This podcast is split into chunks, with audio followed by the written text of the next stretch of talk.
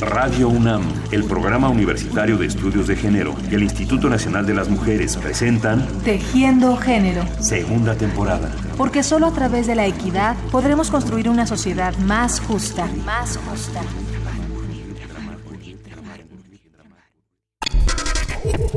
Oye, ¿qué crees? Que dice Pedro que el otro día le dijo Juan que Alejandra le contó a Norma que Angélica, la de segundo A, parece que está embarazada. La verdad, la verdad es que de decir, decir, ella no ha dicho nada, pero ya hasta se le nota. Y creo que ya ni va a venir a la escuela. Ya ves que andaba de novia de Jacinto, el de tercero B, y ya llevaban un chorro, y ella como que muy decente, muy de manita sudada. Pero lo que pasa es que Jacinto le pidió la prueba de amor y ahí estuvo todo. Ella como que se hizo del rogar, pero ya ves, cayó. Y luego de mensa, cuando lo de la fiesta en casa de Sofía, y como dicen que la primera vez no puede salir embarazada, pero pues que les falla tú. Chica, chica embarazada, chica, chica, chica embarazada. Cada año, en todo el planeta, 16 millones de mujeres menores de 18 años dan a luz, la mayor parte de las veces a partir de embarazos no planeados. A esta alarmante cifra hay que sumar 3.2 millones de abortos anuales de chicas adolescentes en todo el mundo realizados en condiciones inseguras. En México, un 20% de la cifra total de alumbramientos anuales corresponde a madres adolescentes, alrededor de 400.000. Y se calcula que hay 66 chicas embarazadas por cada mil. Tal como marchan ahora las cosas, parece ser que la situación no se revertirá muy pronto y se calcula que para 2030 tendremos un promedio de 64 jóvenes embarazadas por cada mil. Como punto de comparación, cabe decir que en la comunidad europea, en la actualidad, la cifra aproximada es de solo 8 embarazos por cada mil adolescentes.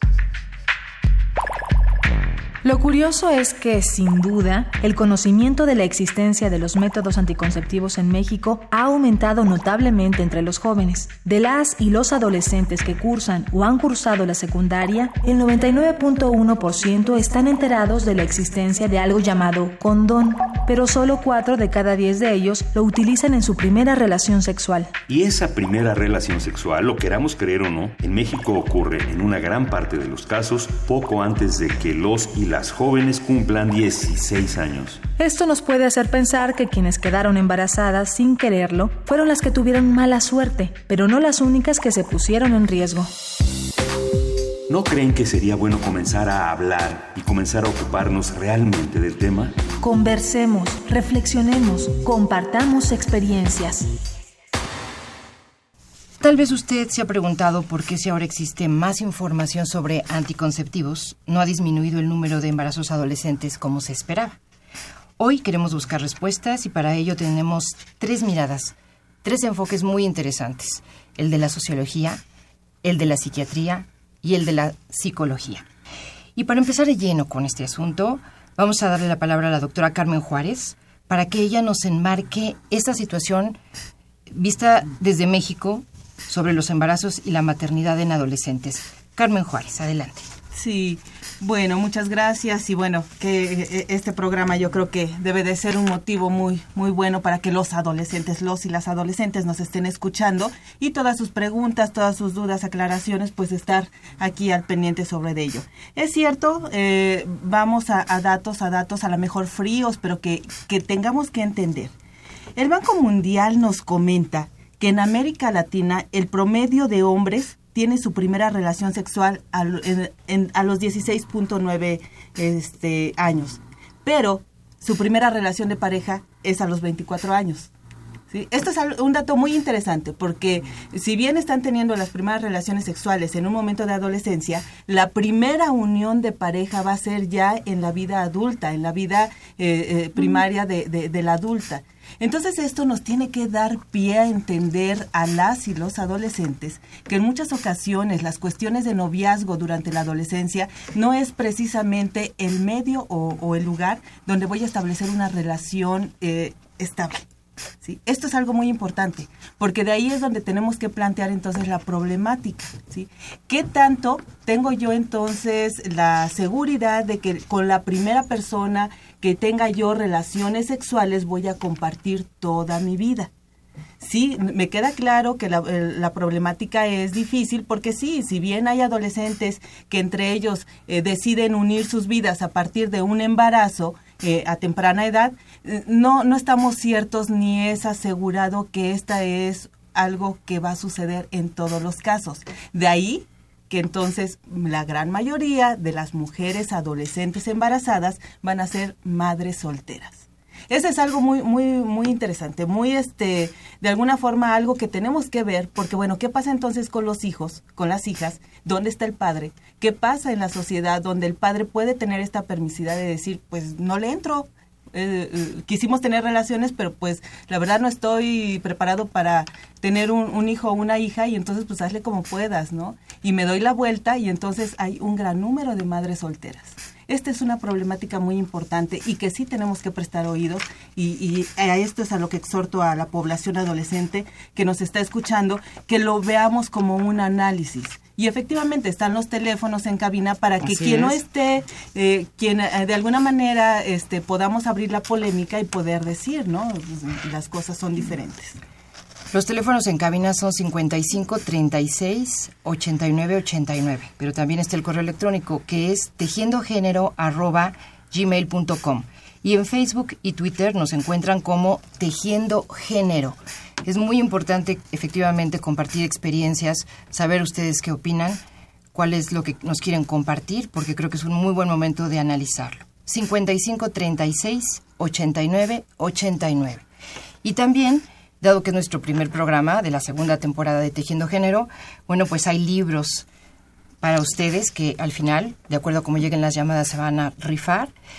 Títulos como Violencia contra las mujeres en México, Familias en el siglo XXI, Know-how y ciudadanía y las mujeres y las políticas del lugar. Así que llámenos y también si están interesados en los libros, con mayor razón, apunten su nombre para que quede en esta rifa que vamos a hacer al final. Bueno, pues estábamos aquí escuchando a la doctora Carmen Juárez, que nos da un poco esta perspectiva. Ella es médico cirujana y psiquiatra, especialista precisamente en las estrategias para solucionar estos problemas de género. Actualmente ocupa el cargo de directora de Desarrollo Humano Sustentable en InMujeres y desde ahí reflexiona y actúa sobre el tema que hoy estamos tratando. Y vamos a escuchar ahora la perspectiva, digamos, de la psicología con Cecilia García. Ella es una mujer joven, tiene dos preocupaciones y ocupaciones fundamentales que son los derechos de las mujeres y los de las personas jóvenes. Y bueno, además ella es directora de género de Espolea, que es una organización especializada en los derechos de los jóvenes, de la juventud. Eh, Cecilia, de acuerdo a lo que ustedes han estudiado o están estudiando ahora mismo, ¿en qué edad inicia la vida sexual de los jóvenes? Eh, Algo nos decía Carmen, pero sí. bueno, referendamos ese punto. Sí, en- Carmen, la doctora Juárez ahora nos eh, presentaba cifras eh, a nivel mundial. En México se estima que eh, la, la vida sexual entre adolescentes inicia en promedio a los 15 años.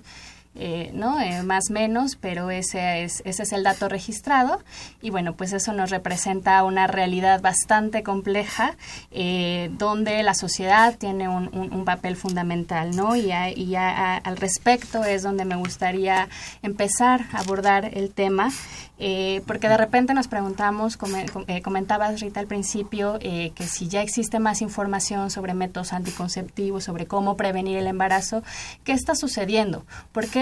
Hemos visto que el descenso en, la tasa de fecundidad en los embarazos adolescentes se ha frenado. Hay, una tendencia a, que se, este, y se observa que esta disminución ya no es tan constante como hace algunos años. Y entonces, en ese sentido, hay que entender que el fenómeno del embarazo en la adolescencia es un fenómeno complejo que involucra factores socioculturales, es decir, no solamente depende de contar con información sobre cómo prevenir un embarazo eh, o sobre cómo ejercer nuestra sexualidad, eh, hay, hay que tener las herramientas para utilizar esa información efectivamente. Y en ese sentido hay dos cuestiones fundamentales que me gustaría es, destacar.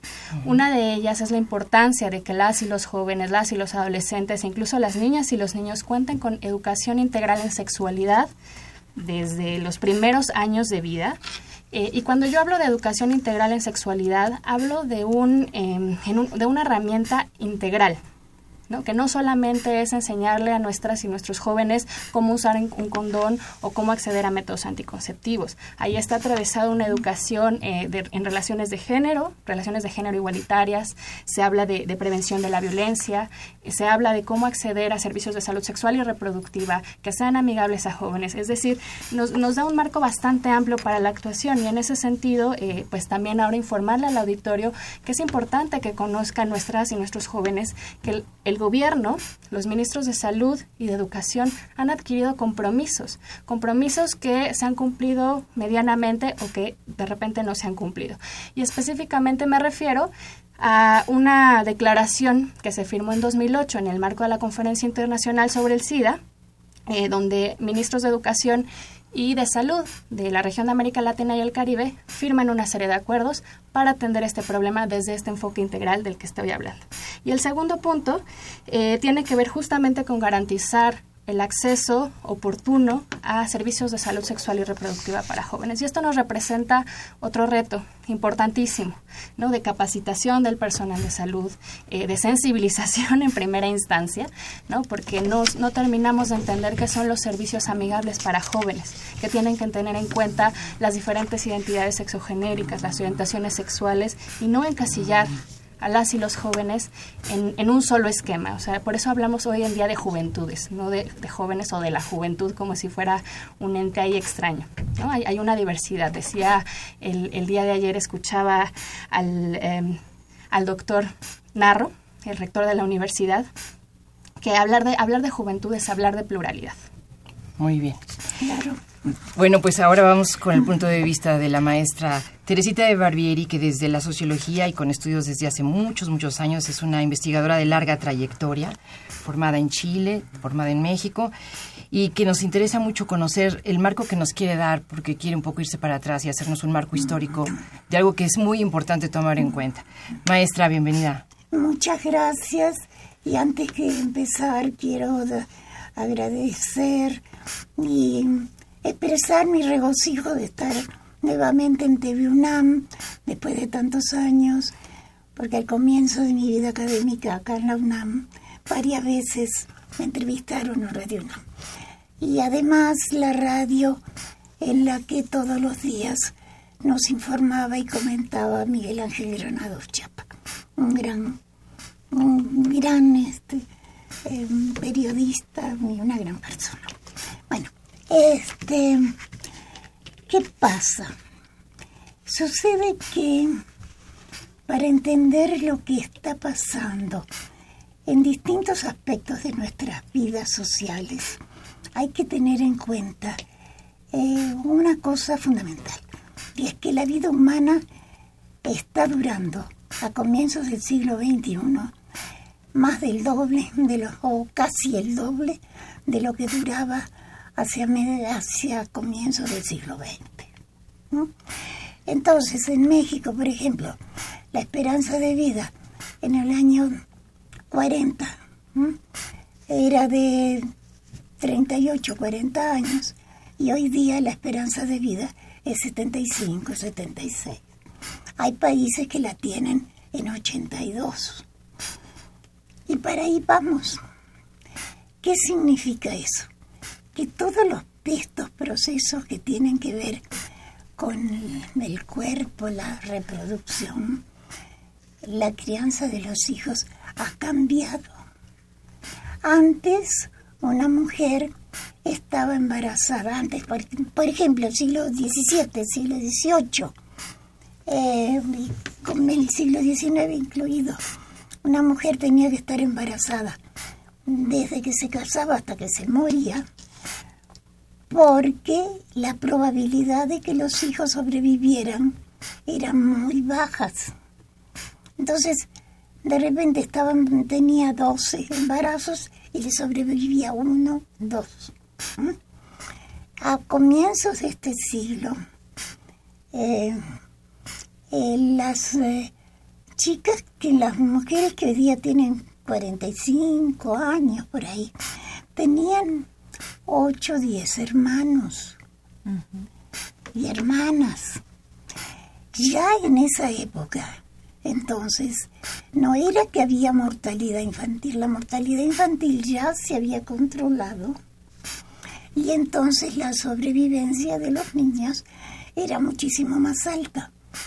¿Mm? Entonces, eso hizo con que la población creciera, las familias crecieran, la población creciera al llegar un momento en que ya, mm, por un lado, las personas no querían tener tantos hijos. Me acuerdo siempre una señora, en los primeros trabajos que hice acá en México, que una señora me decía, yo no quiero ya tanta mayoría de hijos. Sí. Este, porque claro, había que cuidar, alimentar, vestir, educar a tanta cantidad de niños. Este, entonces, eh, en México había una legislación muy rigurosa que no permitía el uso de anticonceptivos. La el uso, no, la venta ¿no? y producción. Entonces, en el, a mediados de los 70, en el gobierno de Echeverría, es que se hacen todos los cambios legales para y se dictan las primeras normas de se establece una política de población para bajar la fecundidad. En otros países esto fue espontáneo, ¿verdad? En Europa fue espontáneo. En, por ejemplo, Argentina, Uruguay fue espontáneo.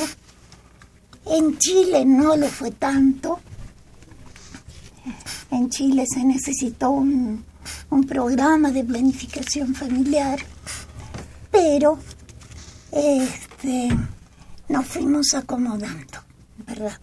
De manera tal de que, por un lado, las personas no tuvieran tantos hijos y, por el otro lado, el Estado no se viera obligado a grandes inversiones en sistemas de salud, en sistemas de, de educación principalmente para tanto niño, ¿verdad? Bueno, entonces eso cambió y cambió mucho y cambió muchas instituciones, pero algunas instituciones no han entendido este problema. Una de ellas es la Iglesia Católica. Si la Iglesia Católica hoy rechaza, como rechaza, la anticoncepción y sobre todo el aborto, es porque no ha entendido qué es lo que está, ha pasado en nuestras sociedades. ¿Mm?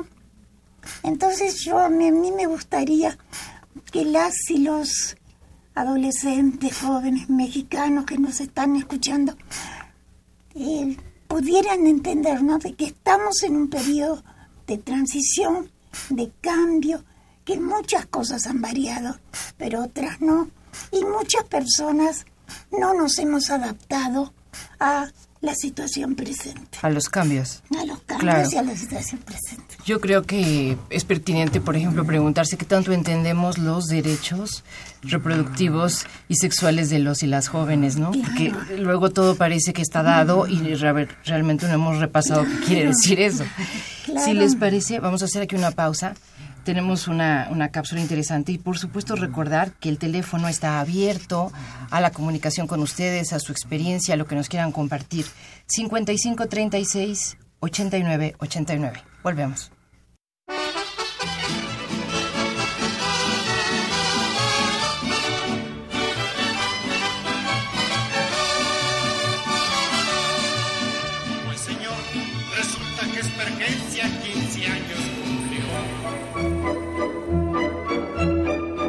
Hija mía, al partir del momento de que apagues esas velitas que brillan tan alegres y tan ajenas a mis palabras, te habrás convertido en mujer.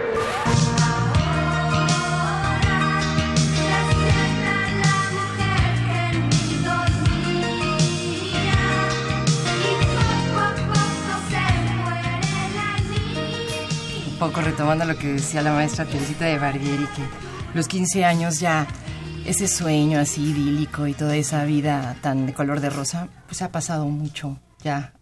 La realidad es otra. Y empezar una vida sexual, como nos decía la doctora Carmen Juárez, pues cambia, una, cambia la dinámica, ¿no?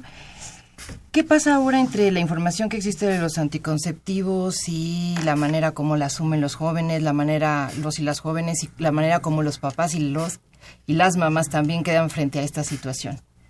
Doctora Carmen. Sí, Juárez.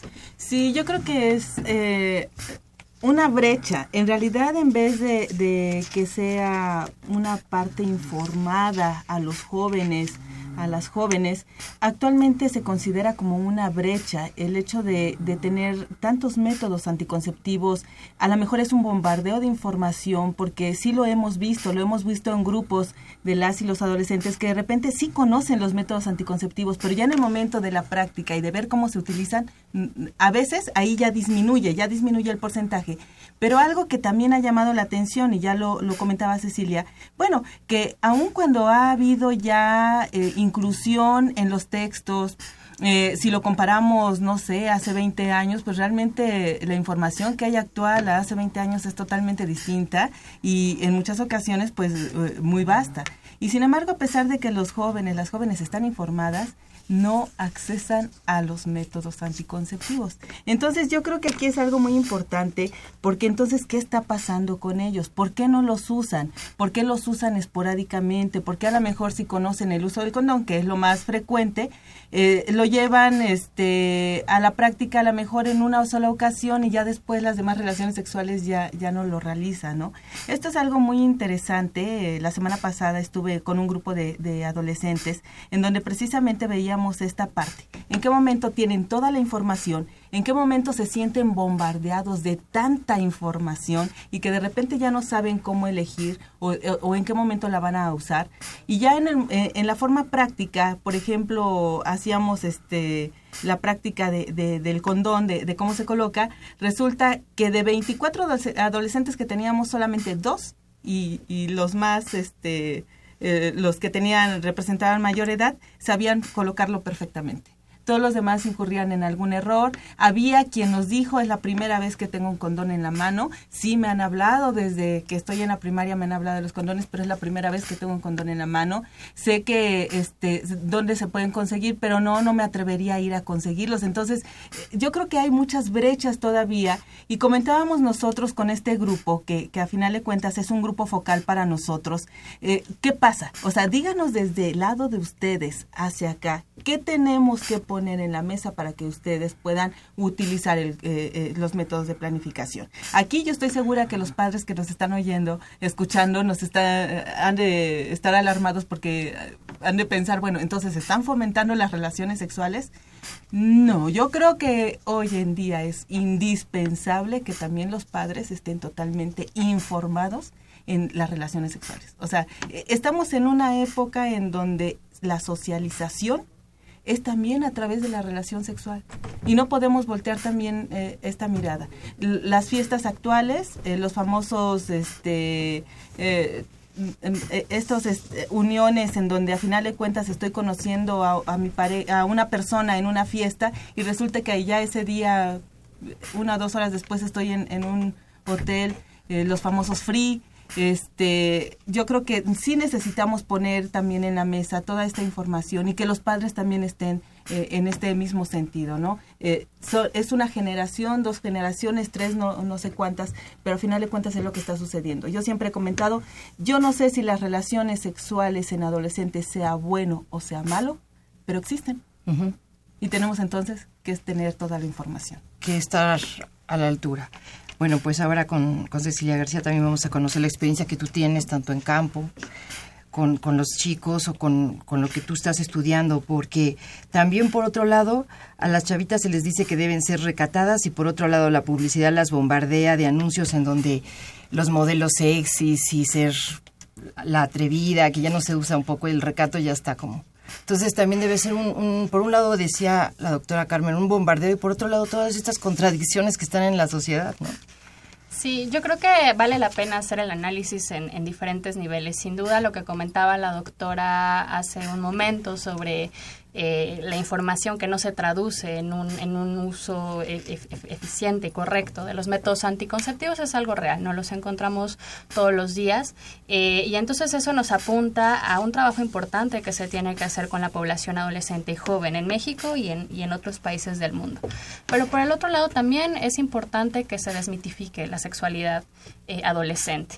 De repente, o sea, nosotras y nosotros desde esta organización y en colaboración con muchas otras organizaciones de jóvenes, no les, no les damos, no, no, no hacemos un juicio de valor así, bu- tengo una relación sexual antes de eh, tener una pareja formal o no, o decido tener un free. Eso es, hay que entender que en el, el- el- o sea, el ejercicio de la sexualidad tal cual es, es, es algo, es algo amplio, complejo, que, que involucra relaciones personales con la pareja, pero también con los amigos, con, con la familia, y que es importante no estigmatizar un tipo de relación que no es eh, que, o que no va de acuerdo con la idea con la, con la que crecemos. Entonces creo que ese es un primer paso muy importante. Otra cosa que me gustaría retomar de lo que dice la doctora es este bombardeo de información. Efectivamente, vivimos en una era donde la tecnología nos ha representado de muchísimos avances, sin duda, acceder a información que antes pues no era inimaginable, pero también es importante eh, poder discriminar en, entre esa información, porque no toda la información que recibimos o que leemos en internet o que escuchamos en los medios es información verídica, basada en evidencia, y eso también representa un gran problema. Entonces se vuelve un arma de doble filo.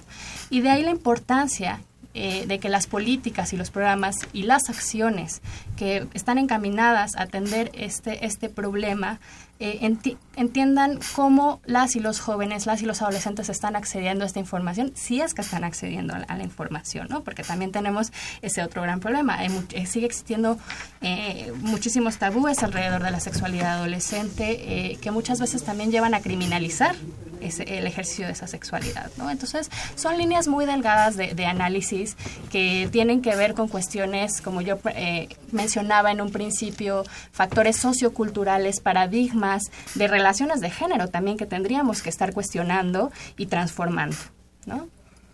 Gracias, Cecilia García. Un poco aquí con, con la maestra Teresita de Barbieri tendríamos que ver todo esto que significa la cultura, ¿no? Mira. Lo que pesa sobre todos. Fíjate que yo tengo un estudiante que está haciendo su tesis de licenciatura en la Facultad de Ciencias Políticas de la UNAM, José Manuel Quijano, y él me decía, ha hecho una serie de entrevistas con chicos adolescentes eh, sobre estos temas, ¿no? Y justamente lo que él encuentra es que saben muchísimo de métodos anticonceptivos, pero que no tienen idea de la sexualidad. ¿no? Entonces, como que además están muy solos. Es la sensación que yo tengo al leer su, su documentación. Que están muy solos, que no tienen una persona que los guíe, que les enseñe. A mí me da la impresión de que ni los padres ni los profesores y profesoras en las secundarias principalmente o en las prepas están con el oído atento a escuchar las preocupaciones de las y los chavos y a resolver ciertas cuestiones que ellos presentan. Yo creo que el sistema de educativo tendría que bajarse un poco los tabúes, ¿no? los miedos a la sexualidad y hablar. Eso por un lado. Por el otro por lado, padres y madres también. Ahora, eso es un tema difícil, ¿verdad? Yo recuerdo que cuando mi hija tenía 15 años, un día estábamos comiendo ella y yo solas en la casa y me dijo, bueno mamá, ¿cómo es esto de las relaciones sexuales? Y me puso contra la pared y me hizo hablar con, con franqueza. Bueno, este, pero yo creo que es justamente es una cosa que a padres y madres les molesta, les duele, no sabe cómo, no sabemos cómo hacerlo. Bueno, yo ya soy abuela. No, pero muy cierto. Pero es totalmente cierto, ¿no? Y creo que pusi- puso la- el dedo en la llaga con decir que se sabe de, de métodos, pero no se sabe de, de sexualidad. Y creo que ese es el punto clave aquí. Claro, la relación, Sí, ejemplo, sí, sí. cómo es el, el abrazarse, el tocarse, el Sí. sentir, ¿no? Esa cosa que se va descubriendo, pero que es bueno que los chicos sepan que se descubre, que es placentero, que no es, no es pecado, ¿verdad? Sí. Se disfruta. Sí, sí, sí. Claro, que disfrute, porque de repente eso podría incluso llegar a, a, este, a no ver la sexualidad exclusivamente como el coito, ¿verdad? Claro. Sí, yo, yo quisiera abordar antes de, de que pasemos a- al siguiente. Por favor. Para poder determinar, bueno, yo creo que es importante en este momento reflexionar, bueno, vámonos a la relación sexual. ¿Qué es una relación sexual? Y cuántas funciones tiene la relación sexual en el ser humano, por medio de, de, cuán, de, de cuántos metros puedo llegar a un orgasmo, por ejemplo. O sea, muchas ideas que a lo mejor se pueden venir, ¿no? Efectivamente, como, como lo dice la maestra, es importante ver eh, la parte de la vinculación a través de la relación sexual, muy buena, y yo creo que esto también tendría que rescatarse y no irse perdiendo, ¿no? No, no, no llevar a cabo una relación sexual como algo frío, algo que a final de cuentas este, es nada más de, de, en cierta forma carnal, sino a través de esto poder denotar el amor, poder denotar la vivencia, el placer, el deleite, el poder disfrutarlo y al mismo tiempo, ¿por qué no? Pensarlo.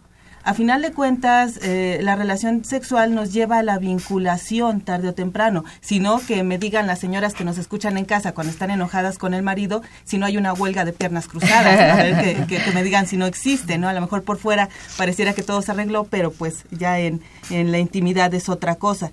Pero yo creo que, que aquí es muy importante sacar la relación sexual únicamente de la reproducción, de que a través de la relación sexual vamos a concebir, me voy a embarazar y también llevarla a cabo a esta parte de vinculación, a esta parte afectiva con mis pares, con los otros y que más que sea entre personas eh, de, la misma edad, ¿no? Eh, Que también puede ser un tabú, pero es algo muy muy placentero ir descubriendo entre la misma tiempo, edad. claro. Además, yo creo que habría que al mismo tiempo explicarles a las y los chavos eh, que hay responsabilidades, ¿verdad? Que enamorarse es muy agradable, muy lindo, pero también hay una responsabilidad Sí, sí. que tener vinculación sexual es agradable y es sano y es bueno y es pero también hay una responsabilidad ¿verdad? Si les parece, recordemos el teléfono y ya empiezan a llegar algunas llamadas. 55 36 89 89. De nuevo, 55 36 89 89. El correo electrónico es tejiendogénero arroba gmail.com y en Facebook y Twitter estamos en Tejiendo Género. Nos llama un ingeniero, voy a decir un ingeniero industrial, que es Carlos Canto, dice, sucede mucho en instituciones como el INEGI que la información es tanta que no podemos ordenarla ni clasificarla. Y eso impide que podamos aplicarla. Sin duda, la sobreinformación es un problema. Y por otro lado, Martelisa por Twitter dice, ¿qué papel juegan las redes sociales en la educación sexual? Y estaba para ti, Cecilia García, como psicóloga que eres. Eh, ¿Qué papel juegan? Pues inter- in- interesante, importante pregunta, ¿no? Ya en, en- en- en el bloque anterior retomamos un poquito el tema de que en esta era de las nuevas tecnologías de la información y la comunicación, eh, las redes sociales eh, principalmente se han vuelto en una herramienta fundamental de empoderamiento de jóvenes eh, y pues también para, para acceder a información. Sin duda volvemos a tener el, digamos la disyuntiva ¿no? de, de, qué tipo de redes sociales acceden nuestras y nuestros jóvenes porque esto también responde a intereses y necesidades particulares entonces sin duda creo que es un- un tema que necesitamos seguir explorando porque además todo va sucediendo al día no o sea eh, va- todo todo va sucediendo tan rápido que la información que hoy nos llega de un lado no la, utilizamos o no la desechamos y vamos a lo que sigue. Entonces yo creo que es un área de oportunidad en términos como para la investigación académica también en el trabajo que realizan las organizaciones de la sociedad civil y en ese sentido les podemos también dar una, una perspectiva de cómo sirven las, las, las, redes para convocar a, a movimientos, a campañas, a hacer llamados a, a los gobiernos, exigencias a los gobiernos sobre los compromisos y los derechos que son negados o a veces también, ¿por qué no?, para hacer reconocimiento sobre un- una buena labor o un compromiso cumplido, ¿no? Entonces, eh, sin duda es una pregunta muy interesante, muy importante, porque eh, si bien es cierto que no todas las y los jóvenes de este país y ni siquiera de, de- de- la región tienen el mismo acceso a estas, a estas redes, eh, hay, hay otro porcentaje que, que se alimenta de la información que llega a través de, estos espacios, ¿no? Entonces, bueno, yo, yo, yo lo dejaría en, en este punto, en- eh, sobre la mesa, como una, una importante reflexión eh, y una invitación, ¿no? A, a empezar a explorar cuáles son, cómo podemos... eh, eh, pues capitalizar lo que lo que ahora lo que ahora tenemos. Y yo nada más bueno en ese sentido también eh, quería retomar un poco de los últimos comentarios que hacían la doctora y la maestra. Eh, di- dieron en un punto fundamental ¿no? Esta, cuando hablamos de derechos sexuales y reproductivos, generalmente decimos que van juntos pero no revueltos, porque nos hemos olvidado de toda la parte del placer de los, de, los derechos sexuales, ¿no? Y, y- y finalmente recordando, retomando el, el- el recuento histórico que nos hacía la maestra sobre cómo las políticas de población van orientadas a responder un- una problemática en particular. De repente también las, po- las políticas de salud sexual y reproductiva están pensadas para responder a un problema específico y no para la prevención o para garantizar el ejercicio de los derechos de una vida plena, porque recordemos que la salud no solamente es una- la ausencia de enfermedad, ¿no? Tenemos, eh, hay, hay una gama de, de posibilidades y entonces empezar a pensar las políticas desde ese lado de cómo promueves una vida sana, responsable, placentera, ¿no? En, en todos los ámbitos y en todos los niveles es fundamental. Entonces, este, bueno, era un comentario que quería hacer antes, pero eh, Sí, pues, también podemos seguir este explorando. Claro que sí. de las redes. Bueno, es que llega otra llamada de Román Lizaldi, que es artista plástico, y dice, me parece que no han tocado un punto crucial, que es la influencia de los medios de comunicación en los adolescentes. Exactamente. Por más educación que se recibe, sigue siendo duro enfrentarse a la influencia de los medios. Los jóvenes tienen en, es- en esto una ardua tarea. Así que es verdad, los medios juegan un papel... Sí. Sí. Fundamental. Y mm, los medios juegan un papel importante. Los medios además pueden dar vers- dan versiones parciales. Entonces eh, los chicos y las chicas no entienden o pueden no entender bien. Eh, yo insisto, acá eh, tiene que ser una educación personal, un trato personal. Maestros, maestras, padres, madres, tíos, abuelos, todos tenemos que saber en qué momento mm, tenemos que eh, decir una palabra, dar un apoyo, aclarar una duda o muchas dudas,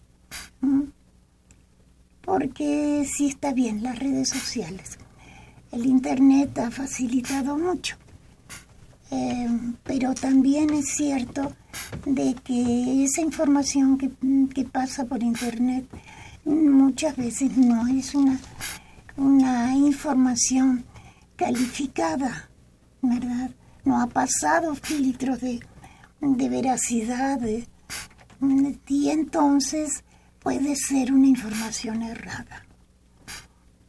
Entonces, ¿Qué- qué- claro, padres y Sí. madres, maestros y maestras también pueden dar información errada, pero siempre cuando la cosa es personal y en buenas relaciones, yo creo que se aprende más. No sé. ¿Qué opinión tendrían ustedes en este sentido? Fíjate que Sí, sí. precisamente es, es lo que comentábamos cuando leías la pregunta, Rita, que para allá íbamos.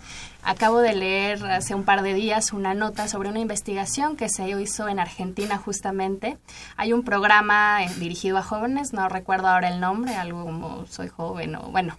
Después se los, se los pasamos, eh, pero bueno, básicamente habla de problemáticas o en el del día a día de, los, de las y los adolescentes y jóvenes argentinos.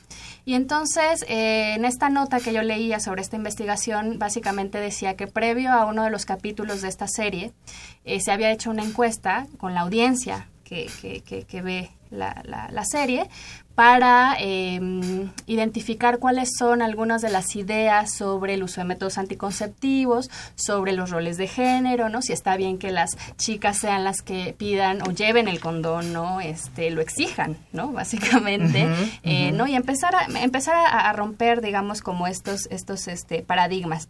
Entonces hacen el, la encuesta previo al capítulo este en particular donde una de las protagonistas va a tener su primera relación sexual. Y entonces en la escena eh, hay, una, hay un diálogo abierto con la mamá con el papá, con la madrastra de sí voy a tener mi primera relación sexual y entonces la madrastra le dice pero cuídate, pero es increíble, pero bueno, entonces así, así, eh, y, y, ya, ese es básicamente el capítulo, hacen la encuesta después de, de, ese, de, ese, de ese programa y entonces sí ven una variación en los datos eh, sobre, ¿no? Está, de, repente si había un porcentaje mínimo de personas que consideraban que era correcto que las chavas sean las que lleven el condón o había un, un incremento de, de, de, esa cifra. Entonces, eso nos habla de que efectivamente los medios de comunicación pueden ser una vía importantísima para llevar información y para empezar mm. a, a, a, revertir las tendencias que hay o que, o que observamos hoy en día sobre este tema. Pero para poder lograrlo es necesario la colaboración de diferentes actores, desarrollar programas, desarrollar políticas enfocadas en la información que se proporciona a través de, los medios de comunicación. ¿no? Entonces, en esta encuesta así súper sencilla que se hace previo y, eh, y después de, de, un capítulo de una serie dirigida a jóvenes, donde se empiezan a, a mostrar prácticas distintas en torno a la sexualidad, cuando se empiezan a quitar estos, estos este, fantasmas, eh, vemos que sí es posible, ¿no? Entonces, a mí me pareció muy interesante sí, la claro, nota claro. Eh, y, y, creo que para el caso mexicano y en general latinoamericano, eh, creo que es, es, es, también otra área que deberíamos estar explorando y yo creo que es muy importante pensar así desde los zapatos de él y, los y las adolescentes, cómo lo vive una mujer, cómo lo vive un hombre. Y recordar que la doctora Carmen Juárez nos dijo antes de entrar al aire, no se olviden del papel del hombre en el embarazo de las chicas adolescentes. Así que voy a dar los teléfonos, vamos a pasar una cápsula y le damos la palabra a Carmen para que retome ese punto. El, el teléfono es 5536 89 89. Repetimos con mucho gusto. 55 36 89 89. Recuerde que tenemos cuatro libros que se van a rifar al final de esta emisión de Tejiendo Género. Son Violencia contra las Mujeres, Familias en el siglo XXI, Realidades diversas y políticas públicas, el know-how y ciudadanía y las mujeres y las políticas del lugar. Así que si nos llama, participa además en esta rifa. Y llame y díganos su opinión, su experiencia, compártanos algo.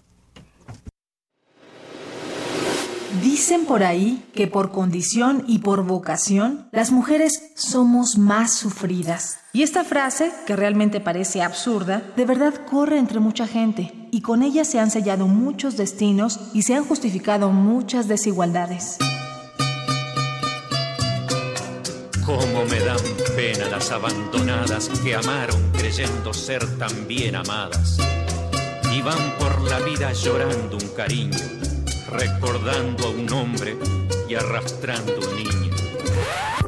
Esto que acabamos de escuchar en la voz de Julio Jaramillo, en una grabación que debe ser de los años 50, es la versión musical de un espantoso poema del escritor español Julio VI, que estuvo muy, pero muy en boga en aquellos años. Este poema no mereció solo la versión musical de Jaramillo, sino que también inspiró y dio título a una película mexicana de 1946 dirigida por Emilio El Indio Fernández y lacrimosamente protagonizada por Dolores del Río.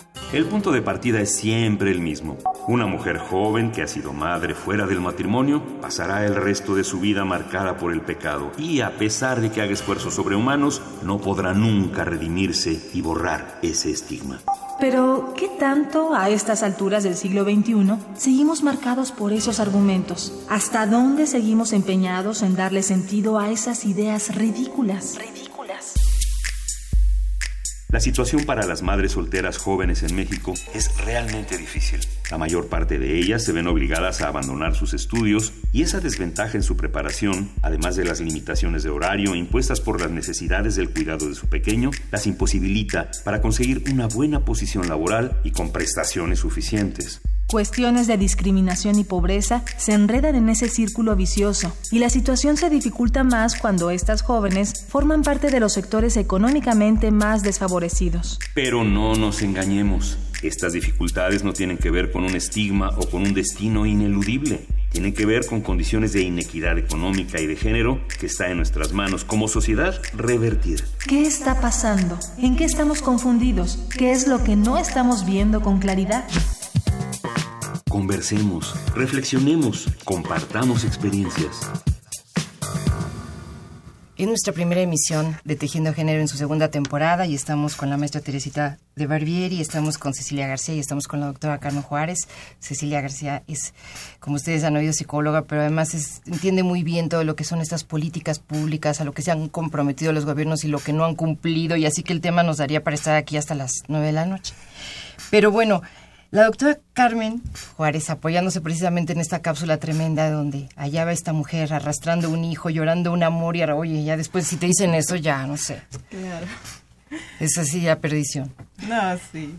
Bueno, yo quiero abordar aquí rápidamente la maternidad para pasarme rápidamente al otro tema. Muy bien, Yo creo que bien. la maternidad tenemos que verlo todo como algo natural, algo hermoso, algo que hay que disfrutarlo y algo pleno. Efectivamente, con toda la responsabilidad, como lo, lo marcaba muy bien la, la maestra. Pero algo muy importante que reflexionemos. Bueno, si es algo tan natural, porque bueno, pues las chicas se pueden embarazar, ¿en qué momento se pierde y en qué momento entonces las adolescentes entran en esta tensión? ¿sí? ¿En, en qué momento no es algo hermoso? ¿En qué momento se vuelve ya algo tormentoso, no? ¿Por qué? Bueno, porque va a haber la escasez económica, este, eh, quien tiene un buen trabajo a los 15 años o, o con prestaciones, ajá, la falta de autonomía, dependemos de los padres, es más, los padres están esperando que en esta época estemos estudiando, secundaria, prepa, bachillerato, la universidad, qué sé yo, ¿no? Eh, la incertidumbre, incertidumbre con la pareja, estoy embarazada y de repente el novio ya cambió, el novio ya no es igual, el novio ya no me busca, o, o- o- o incluso yo tengo historias terribles en mi práctica profesional en donde van los padres de- del novio y la chica se emociona diciendo, ah, ya vienen a, a pedirme, ya vienen a decir que se van a casar y no, van los padres a decir que su hijo en ningún momento se va a casar, ¿no? Todavía este, reafirmando esta situación. Que lo quisieron pescar, pero Así que no lo no, van a no, no se va a poder y que ellos van a apoyar eh, de todo al hijo. La deserción escolar, que es diferente. Reflexionémoslo ahí.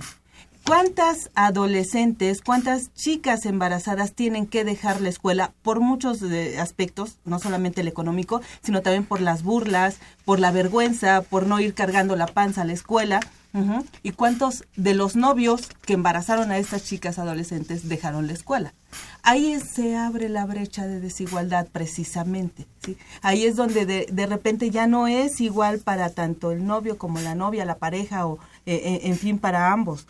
Eh, la disminución de la convivencia con los pares. En muchas ocasiones la, la niña está, la adolescente está embarazada y ya disminuye eh, esta convivencia con sus propias amigas. En cambio, para el adolescente no, el adolescente puede continuar yendo a las fiestas, puede continuar yendo al cine, puede estar socializando. Entonces aquí también se crea algo muy importante que se mencionaba aquí al interior eh, durante en la cápsula, el rechazo familiar y sobre todo esta parte como de que te embarazaste antes de que yo, sociedad, lo tuviera planeado, ahora ahí te va el castigo y entonces vamos con todo el rechazo. Esas son brechas muy grandes. Aquí quiero este, manifestarlo. Entonces, ¿qué pasa con los hombres? Esto es lo que pasa con las eh, mujeres, con las adolescentes. ¿Qué pasa con los hombres?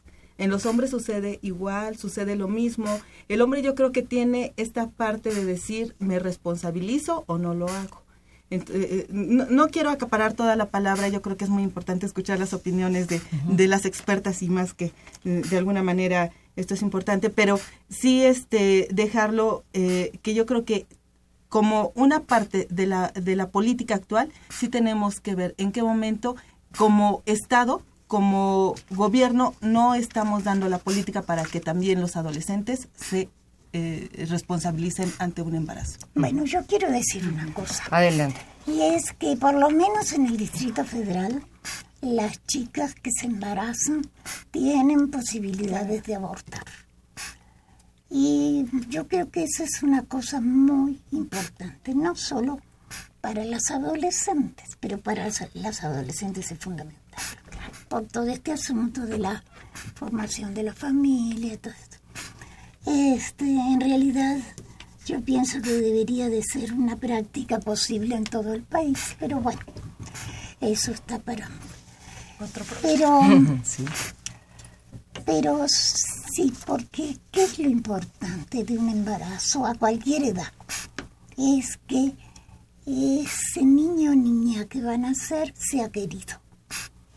Que no le sea un problema para padres ni madre, fundamentalmente, que sea bien recibido.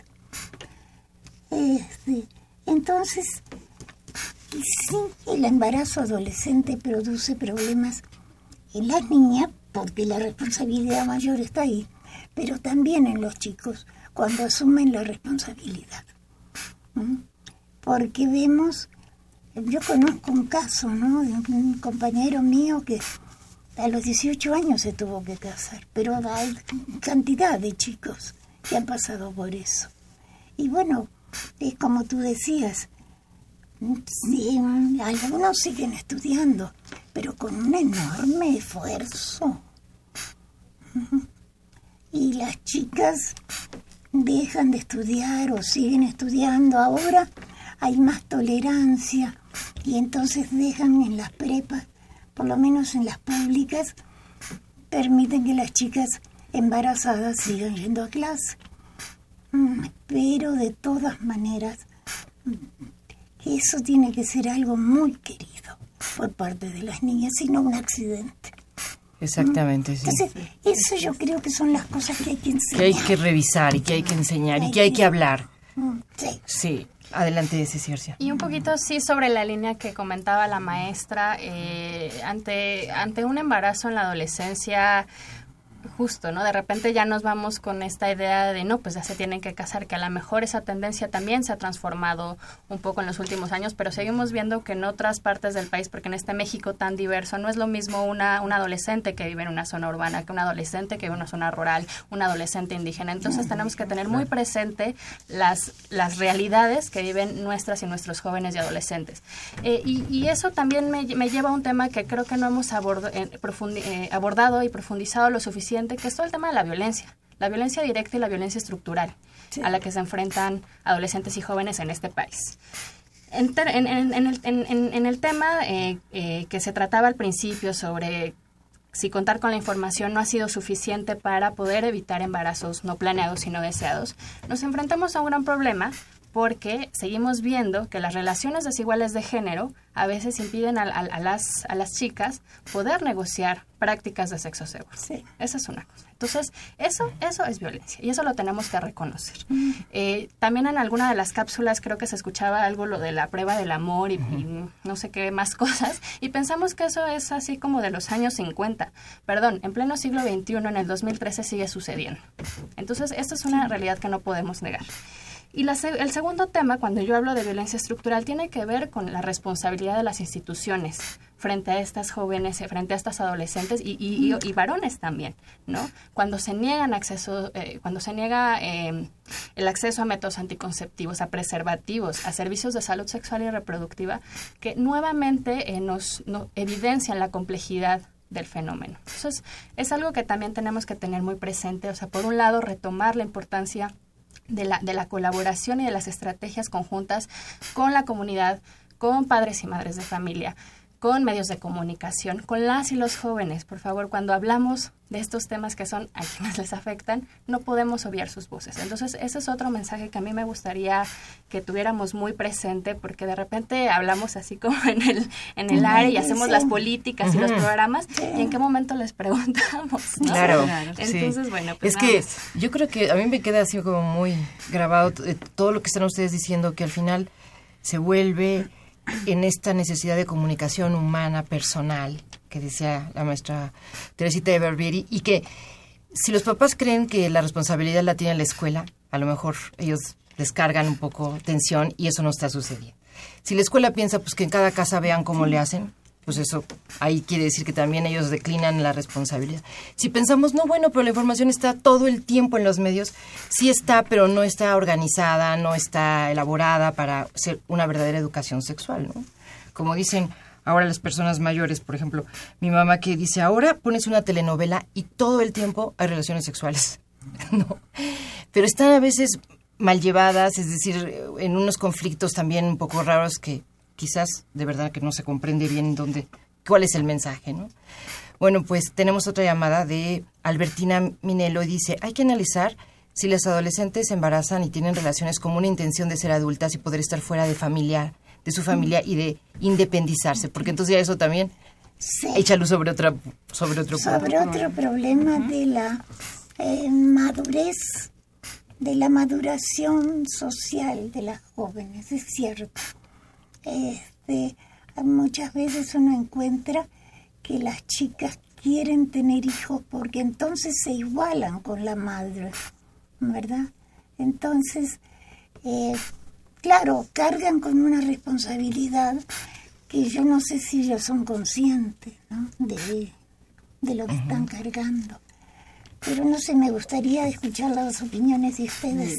Doctora Carmen Juárez. Sí, yo creo que sin lugar a duda este es un tema polémico también, pero hay que pensarlo. Si estoy en casa, en un ambiente de violencia, donde estoy viendo que mis padres o, las personas que vivimos ahí estamos en violencia, a lo mejor como una forma de subliminal de, de pensarlo, es querer yo hacer mi propia familia, donde pensando la que va a ser el mundito feliz o el, el mundito este color de rosa.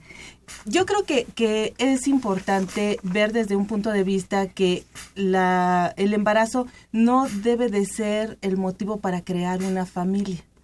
Yo creo que más bien la familia va dentro de lo que es un desarrollo, un desarrollo humano incluso, pero no que sea por causa de un embarazo porque entonces a lo mejor va a estar por ahí no, no muy bien cimentado y va a dar también pues a colación no, nuevamente viol, incluso hasta violencia.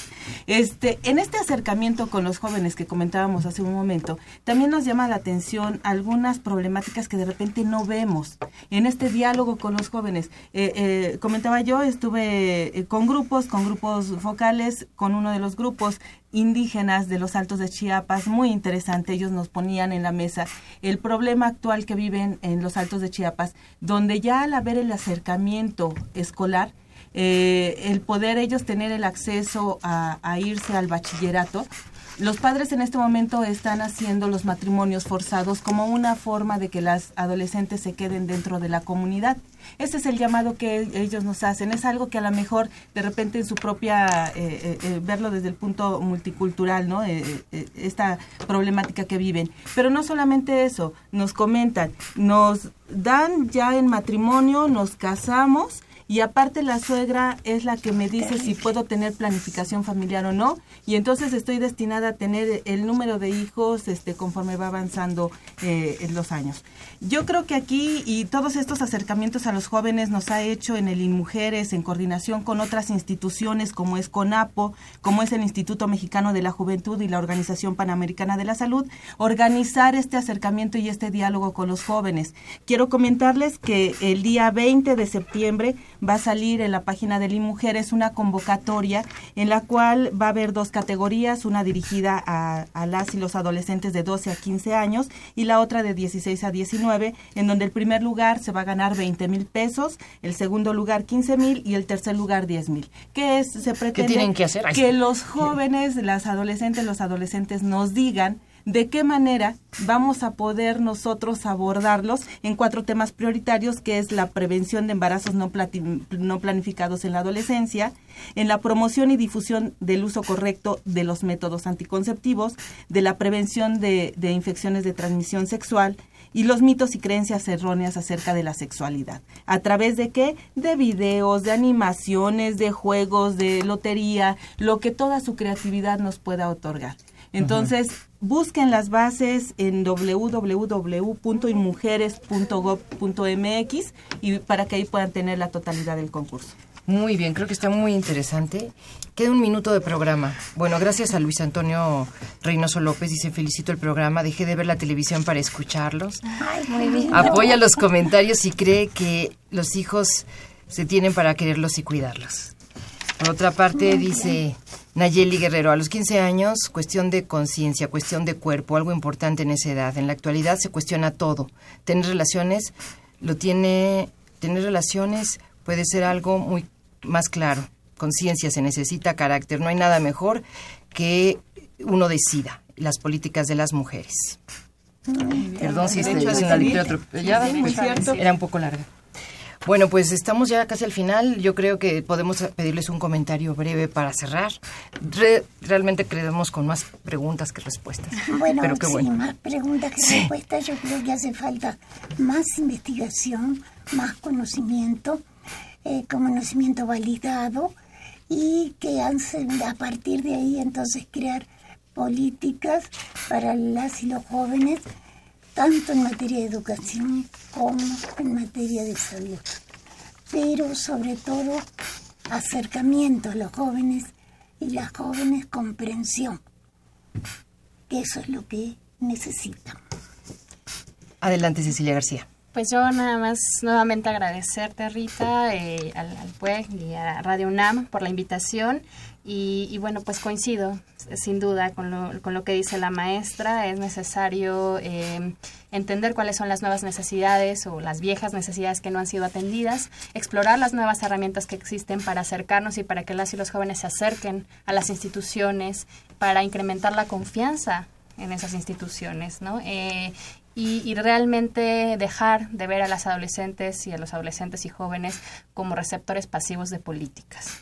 Saben qué necesitan, saben cuáles son sus necesidades y tenemos que empezar a incluirlos. Me parece súper importante eh, y muy interesante la convocatoria que van a lanzar, doctora. Eh, y bueno, pues invitarles a seguir debatiendo sobre el tema porque no está acabado. Así es. Adelante, doctora Carmen Sí, Juárez. rápidamente comentarles a las y do- los adolescentes que hagan ejer- ejercicio de sus derechos sexuales y reproductivos, pero para hacer ejercicio de ellos hay que conocerlos, hay que estar bien informados, hay que de alguna manera también utilizar algo que tenemos ya a esta edad, eh, la edad de, de la adolescencia, que es precisamente todas las funciones mentales, que, que me encanta comentarlo, la inteligencia crece eh, potencialmente, la abstracción, entonces hagamos uso de todo ello, eh, actuemos con, con racionalidad hacia lo nuestro, es nuestra vida. Realmente yo creo que eh, es importante invertirle mucho tiempo a, a nuestra vida. Me parece muy bien. Bueno, y también agradezco al PUEP y a Radio UNAM. Gracias, maestra Teresita. Muchísimas gracias, Ceci García. Muchas gracias, doctora Carmen Juárez. Y felicidades a los ganadores de los libros, que son Ramón Lizaldi, Romina Hernández, Luis Antonio Reynoso López y Albertina Minelo. Si nos llaman, les decimos cómo recogerlos. Ya los libros están aquí, son muy interesantes, así que felicidades. Después ustedes nos pueden llamar a los siguientes programas de Tejiendo Género aquí los viernes y nos dirán alguna resumen, algún comentario sobre su lectura. Adiós. Gracias. Muchas gracias.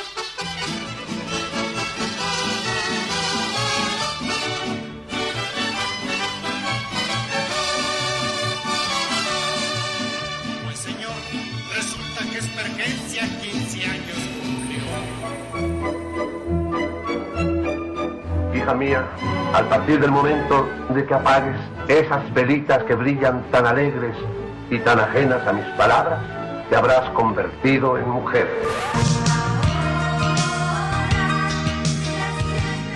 En la investigación y difusión, María Fernanda Rodríguez Calva, en la realización sonora Daniel Sánchez, en la operación técnica Agustín Mulía, en la producción Yuridia Contreras y en la conducción Rita Abreu. Y a nombre de todos, de todos, de todos, estamos muy felices de iniciar Tejiendo Género en su segunda temporada. Los esperamos el próximo viernes, 6 de la tarde, aquí en Radio UNAM. Gracias. Radio UNAM, el Programa Universitario de Estudios de Género y el Instituto Nacional de las Mujeres presentaron Tejiendo género. segunda temporada. Porque solo a través de la equidad podremos construir una sociedad más justa. Más justa.